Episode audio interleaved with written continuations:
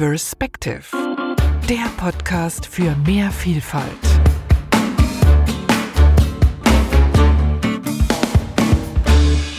Dieser Podcast ist eine Initiative von diverspective.com, einem Start-up aus der Schweiz mit dem Ziel, für mehr Diversität in Unternehmen zu sorgen.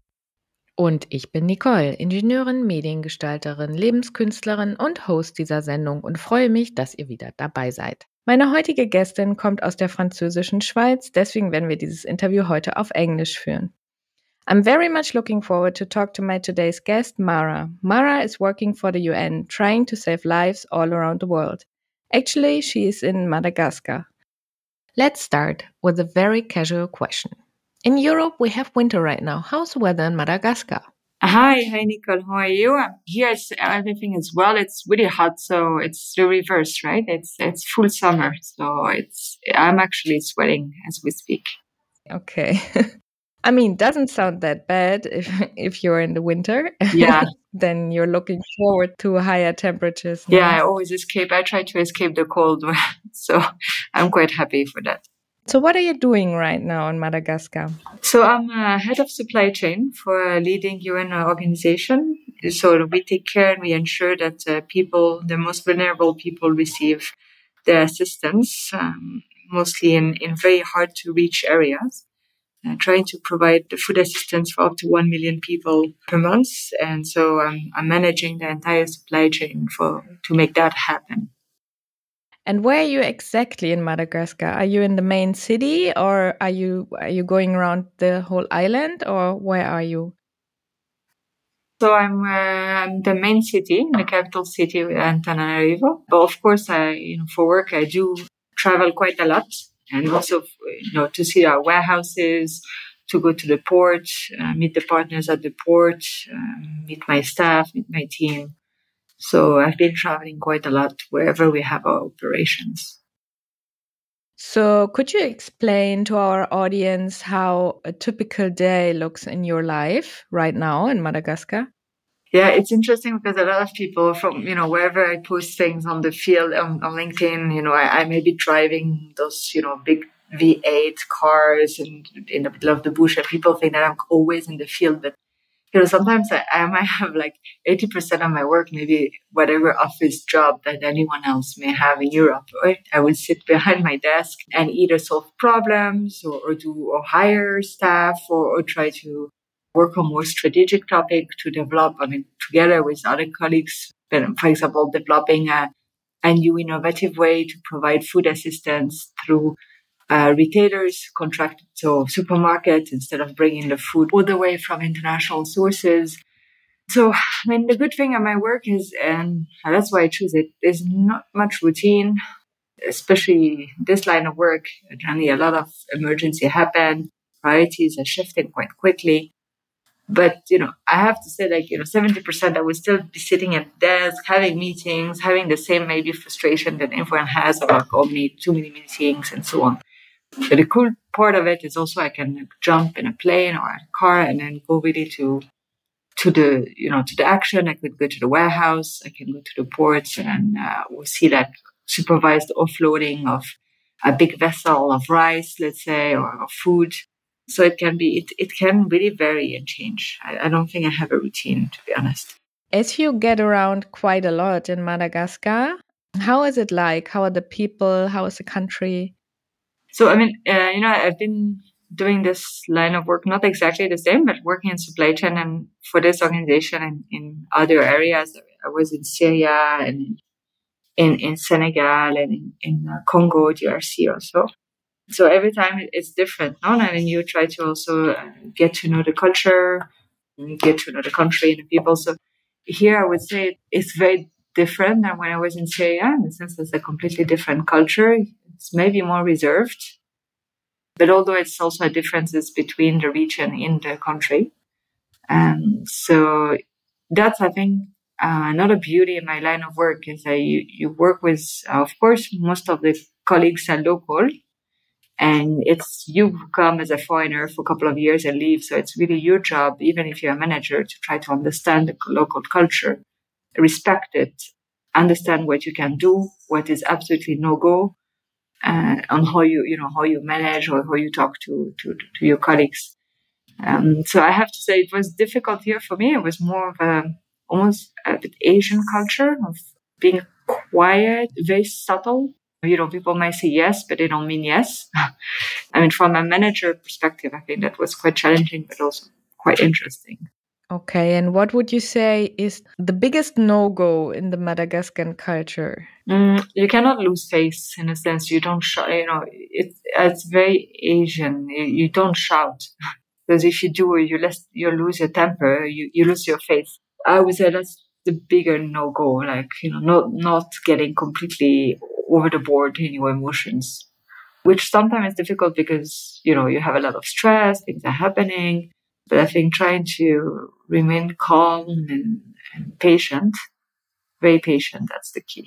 And you said your colleagues are mainly from there, but uh, do you have other colleagues from other countries as well? Yeah, so again, that's I think the beauty of working for the UN, no, is that you know have, you have colleagues from all over the world. So of course, the, in each operation, when you go to a country, I would say about like seventy and eighty percent of the workforce is local staff. That you have international staff. Generally, they are higher manager position, and they will come from all over the world. So I collect from Senegal, Mali, Italy, Burkina Faso, France. I, I really had colleagues from all over Zimbabwe, Iraq. You know, you are all united by the same mission and vision. So you want to support the most vulnerable people and do whatever it takes to bring your items or your relief items on time to those people and and that's transcend the differences. Sometimes yes it is challenging you, know, you, people might not react or the way you expect or or you you realize some people might be more, much more direct and and you think that's offending especially as a swiss person no?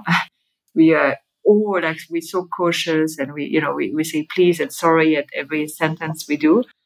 Um, and sometimes uh, you know you can be quite shocked that some other culture is much more straightforward but you realize it's fine. It, it doesn't mean they are not respectful. It's just they have another way of doing business, but at the end we'll have the same goal, and that's what unites us, and that's what allows us to transcend those cultural differences. I think that's a part of my job I really cherish and value. Could you say like understanding and tolerance is like one of the main, let's say, soft skills of your job?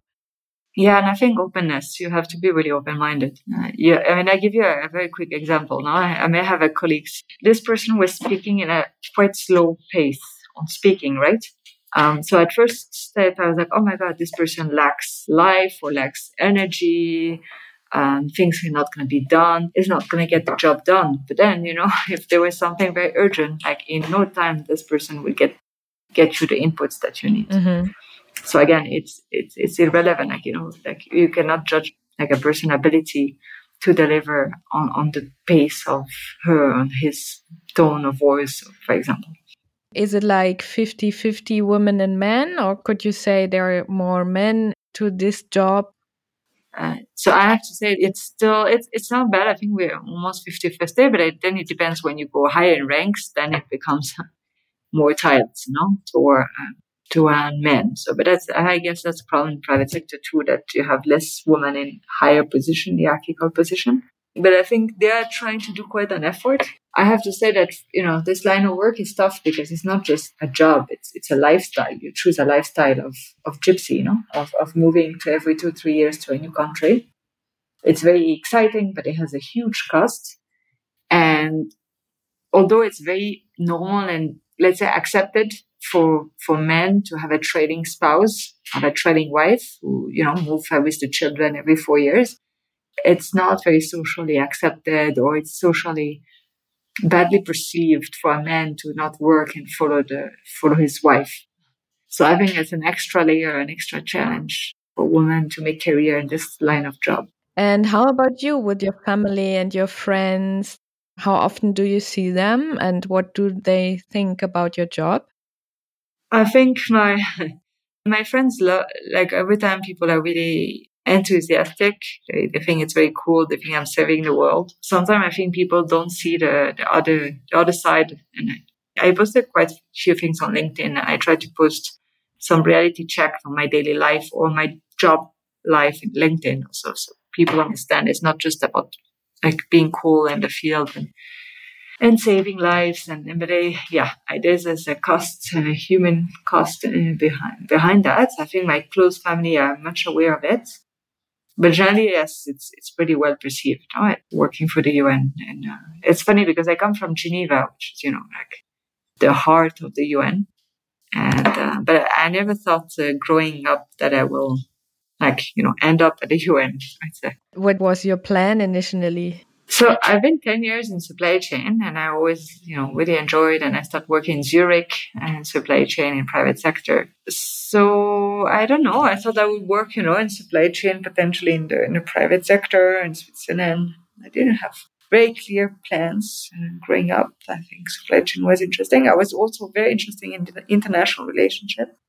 But I think my dad told me that this is studying international relationship will not, you know, put bread on the table for me. So, but I always been very interested in international relationship, and that's also a good part, or the interesting part in my line of work is that somehow, sadly, wherever I go, is that I need to be there and we need to be there and provide life saving assistance because there's conflict or climate change. Or, I mean, conflict is the main driver for, for hunger this is, you know, not a, if you look at all the, the, the places where my organization is providing life saving assistance, you know, being Somalia, Yemen, Ukraine, Afghanistan, Syria, it's all driven by conflict. No, the work is set up in an international context, and it's very much dependent on the on the like international arena and politics. So how how did it come that you switched, let's say, from the private sector to to the UN? Okay, so I think I, I saw an advertisement for um, a junior program officer, which is some sort of springboard position sponsored by the EDA, the Ministry of Foreign Affairs. Uh, and so actually, the, the, I have to say, Swiss government is extremely smart in the way they, they you know they put their footprint in the UN system because they know they're a small country and they might not be able to contribute financially as much as any other country like Germany, the US. So they really invest in the people. And and in my organization there's quite many um, Swiss, also high high level. So every year or two years they invest and sponsor like two or three young professionals to enter the, the UN system. And so I've been fully paid by the, the Swiss uh, Ministry of Foreign Affairs uh, for the first two years when I entered the UN. And what was your first field operation, your first country you went to for the UN? Um, so I was in the headquarters in uh, Italy. But I have to say that this is a bit crazy. Like I think I started maybe in January, and by March I've been sent one month alone in Senegal, Dakar, for the regional office. So it it goes very fast. Um, I mean, I think it all depends on your supervisor. I had someone really trusting me. So I, I moved quite a lot. I was covering, uh, I was doing supply chain planning for the Sahel region. So I, and then so I went a couple of times to Senegal, Dakar, uh, for, for them at the beginning, the first six months. I went two months to Congo and then back to Senegal. And then I went two and a half years in Syria. How was that? How, how was your time in Syria?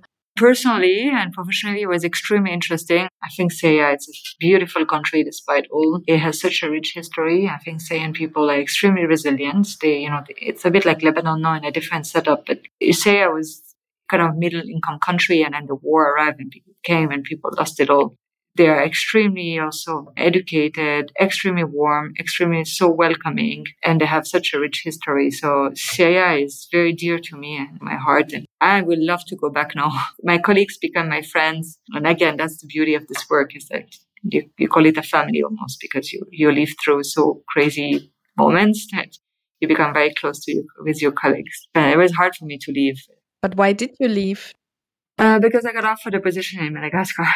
Ah, okay, so it's not like you can decide in which country you want to work if you're needed. Your boss is deciding, basically. Yeah, that's that's. I was telling you about this some sort of um, uh, personal toll, or you know, the personal cost, and the fact that it's not a job; it's a lifestyle. It's where whatever the organization decided that you needed, you go. Of course, you know, you can you can select. You can say, I want to go this place, this place, this place. You have some room to maneuver and negotiate, but it's still, you know, wherever it is a gap and you need it, and they are trying to accommodate, but also, of course, they have some needs. Okay, so they basically decide about your private life kind of as well, right? Yes, I mean that's that's the thing is again it's it's not um it's not just a job somewhere. It's yeah. I mean they of course they take care of you, they of your shipment or you know, it's really well taken care of. And I think it attracts people that are a bit um you know, a junkie, like emergency junkie or unstable people. I think we're all about in this line of work. What could you say was your biggest challenge during your job slash travels in, in the different countries? So it's a bit of a very personal detail. And in fact, I separated when I was in Syria and the workload was extremely heavy. You know, you working in the weekend, it becomes just normal. Working late at night is normal. And I think somehow I went through because work was holding me. I was, I really enjoyed my work. I enjoyed my team. I was building a lot. So work was keeping me there. But I think being really far away from my family and maybe my support system, because again, you have to recreate a support system every time you go. So I guess that was the hardest part for me, how you cope with difficult events in your life when you don't have your support system next to you. But I said the beautiful side of it or the silver lining is, you know, I kind of open up to some of my colleagues and as I said, some of my international colleagues, or mostly international, but also national colleagues, I could open up to become really close to me and they become really my friends now. And especially from this time in Syria.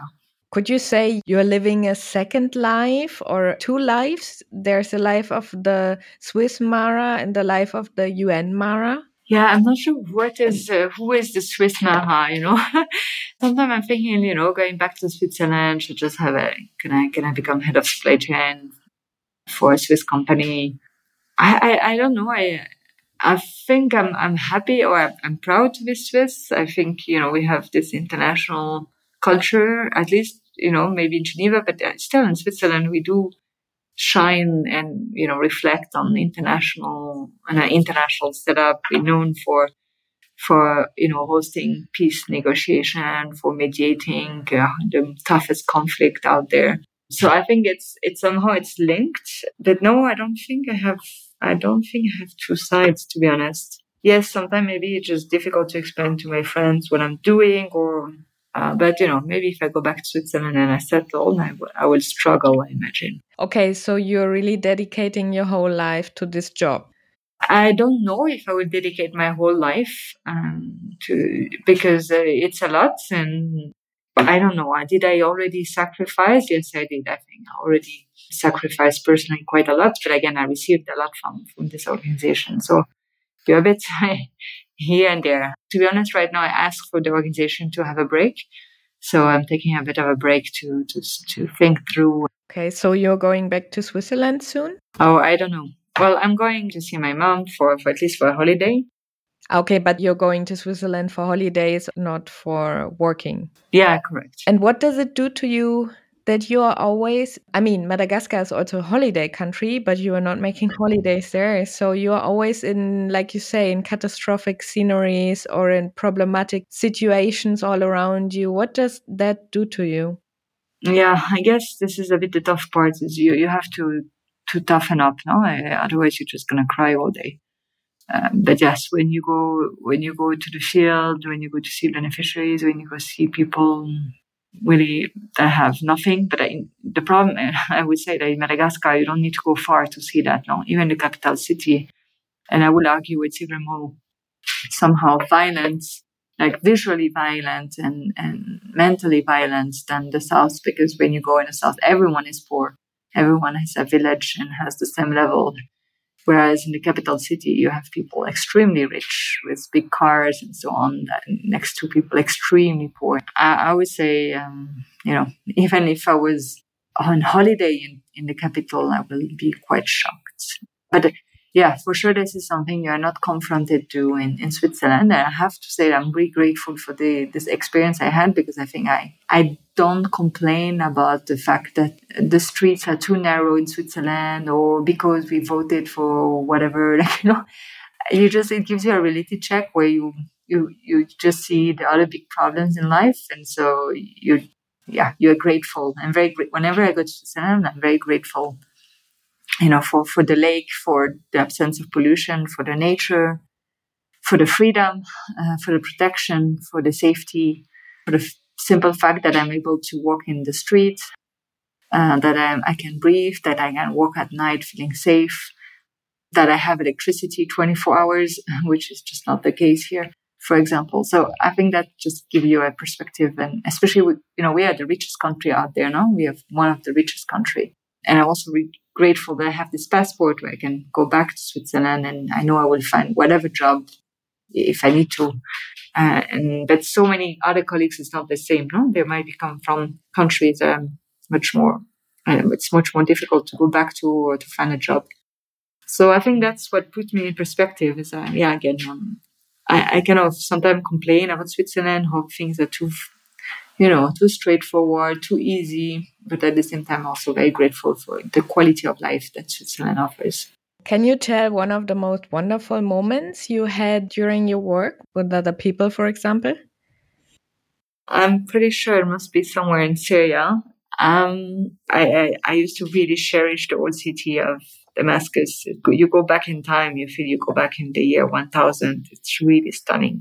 And I think once I had this motivation that I woke up and it was a full, full moon and I woke up very early, like four, five, and I, and I did a whole tour of the old city of Damascus. And when there's of course no tourists it's still war. And i worked from maybe 5 a.m to 7 a.m then had some sort of like oriental like hummus breakfast and and then went back and started working but then I, I was just wow this is you know how many people can do that how many people can just tour damascus uh, so early in the morning go see the go to the mosque go to the church see the wonder and the historic wonder and then you just go back to your normal work i think that was a wonderful moment for me Another one that maybe is was very scary, but then now I would not call it wonderful, but a relief. When I was in DRC Congo, we got attacked. Like actually, the UN peacekeeping, which was exactly next to a hotel, got attacked at night by the, the FD. They're like they come from Uganda and and the rebels, but they come with um, guns and they just rampage, they rampage through the villages and and just shoot whatever is is moving. And then they killed, I think, five UN peacekeeping soldiers. And literally we're like in the, some sort of guest house. We just rented a house somewhere. And you had to lie down on the floor for the whole night and just hear the gunshot very close. And you know that your security is not great. You know that whatever the guard that is in front, they will do nothing if people just break in. No, they can do nothing. And so, yeah, I think that moment I was a bit, I was scared. I was like, okay, what happened if, if they just break in? and they find me, I don't think they will hesitate. So when that was over, and also the organization really took took care that we got uh, evacuated a helicopter to the nearest city. I think that I was I was scared and relieved. I would not say it was a wonderful moment, but it was I think it was a strong strong moment in my my past five years. Mm. Okay. So you went through more dangerous situations as well, I guess. So how do you handle situations like that? Yeah, I can give you another example. I just come in mind that we were traveling all the way from Homs to Deir ez-Zor in Syria. It's a long drive. It's maybe nine hours drive in the desert. And you get, and it's really, it's the desert. So you still have pockets of ISIS, uh, Daesh, the Islamic State. Um, cells or sleeping cells uh, around soldiers basically for them. And we got escorted by then. But when we arrived at the checkpoint, there was soldiers screaming people stopped. And we just learned that 15 minutes before we arrived, there was an ambush and uh, and ISIS just kidnapped, you know, stopped and shoot at a taxi, killed three, abducted two, and run back in the desert. Um, and it, you know, it could have been us just 15 minutes after that but yeah, I think maybe that's why I'm in this line of work. I, I get excited by frontline. Uh, maybe if you ask me what I dream to be, I always dream I wanted to be maybe a war journalist, war correspondent. I think I, I thrill on, on exciting and dangerous moments. Uh, maybe it makes me feel alive. So you might not be, I might not be the best to give advice on this, on how I handle it.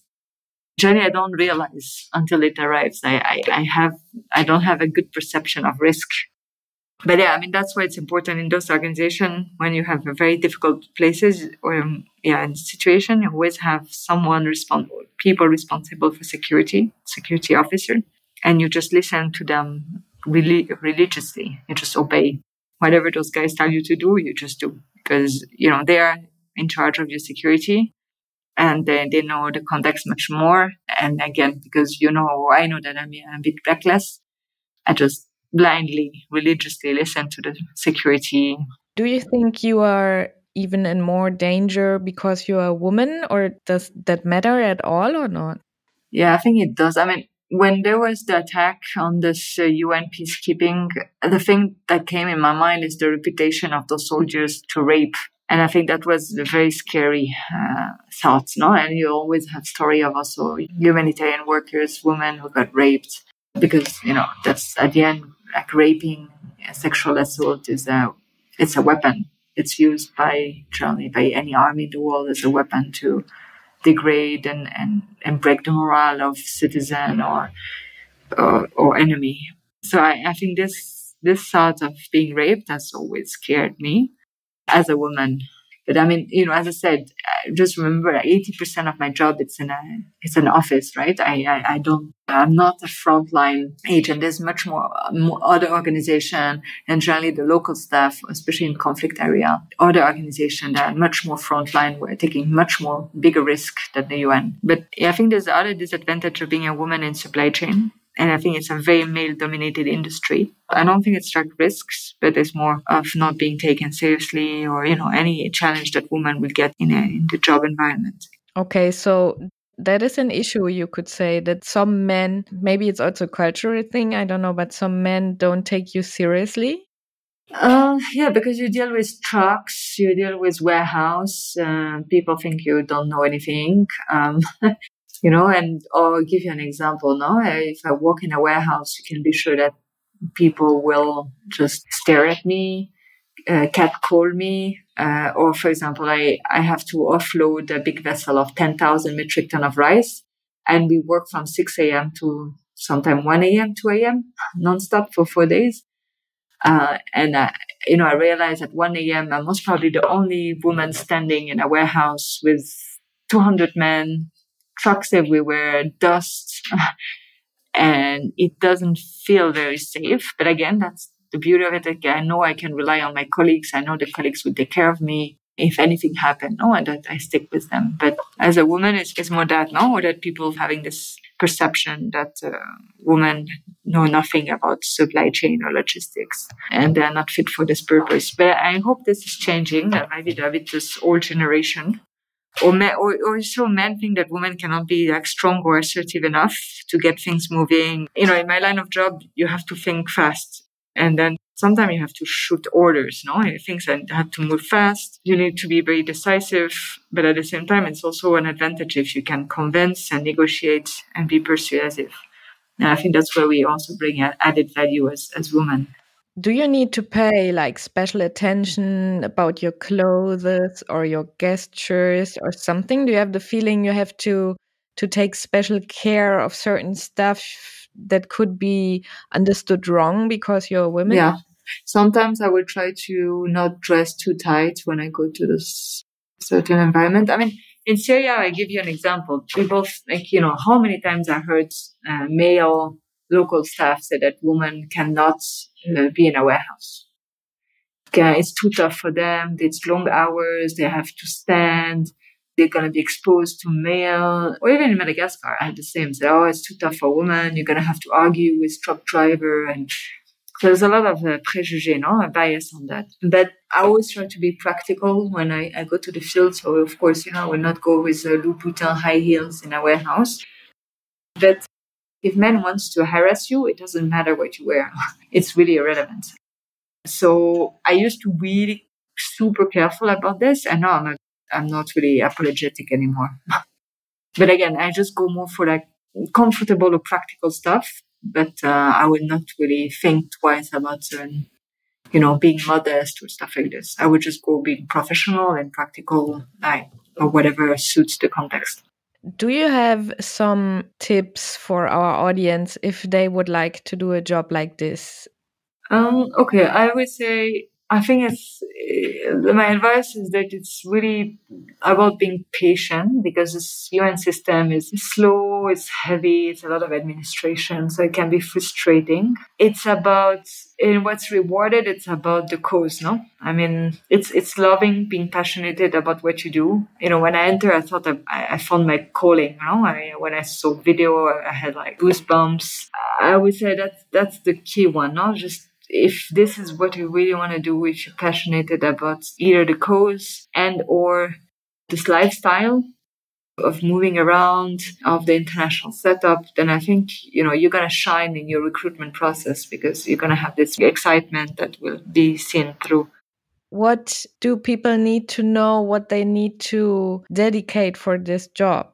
Yeah, I, I think to bear the costs and the sacrifice that this job brings, you need to be really passionate because then you will receive a lot. No, you, you will receive about, you know, the fruit, like the impact of what you do, the big scale, you know, my organization, you know, you, for emergency, you would jump in a helicopter. That gets me so excited, you know, um, or I would go offload a big boat of 10,000 metric ton. That's for me like going to Disneyland.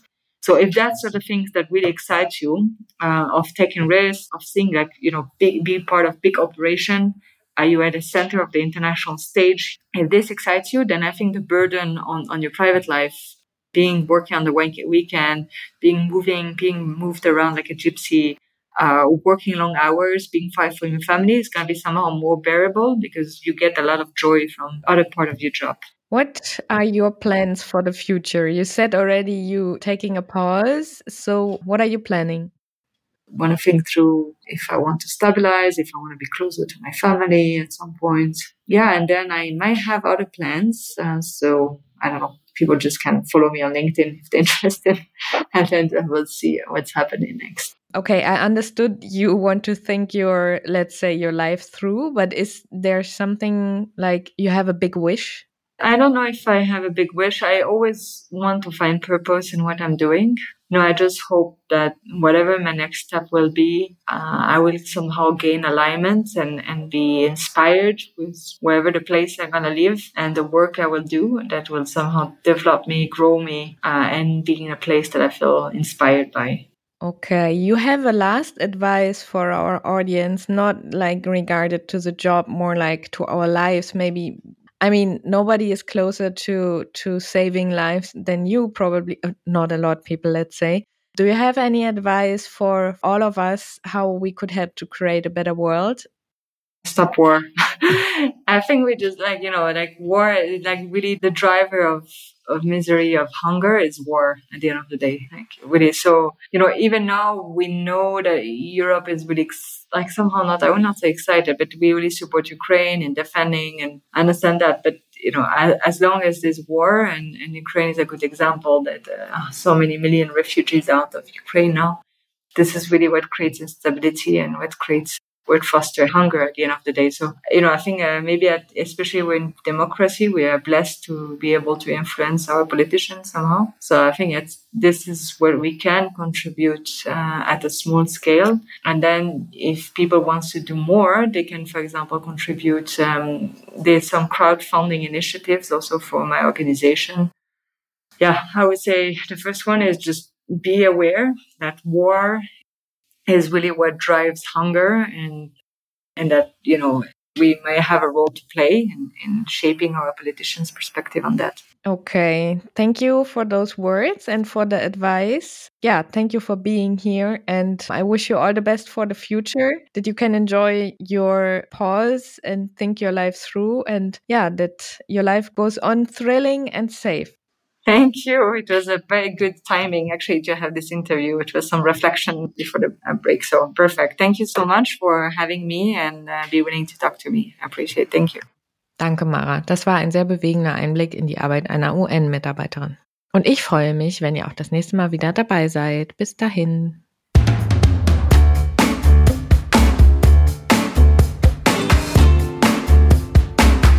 Diverspective der Podcast für mehr Vielfalt.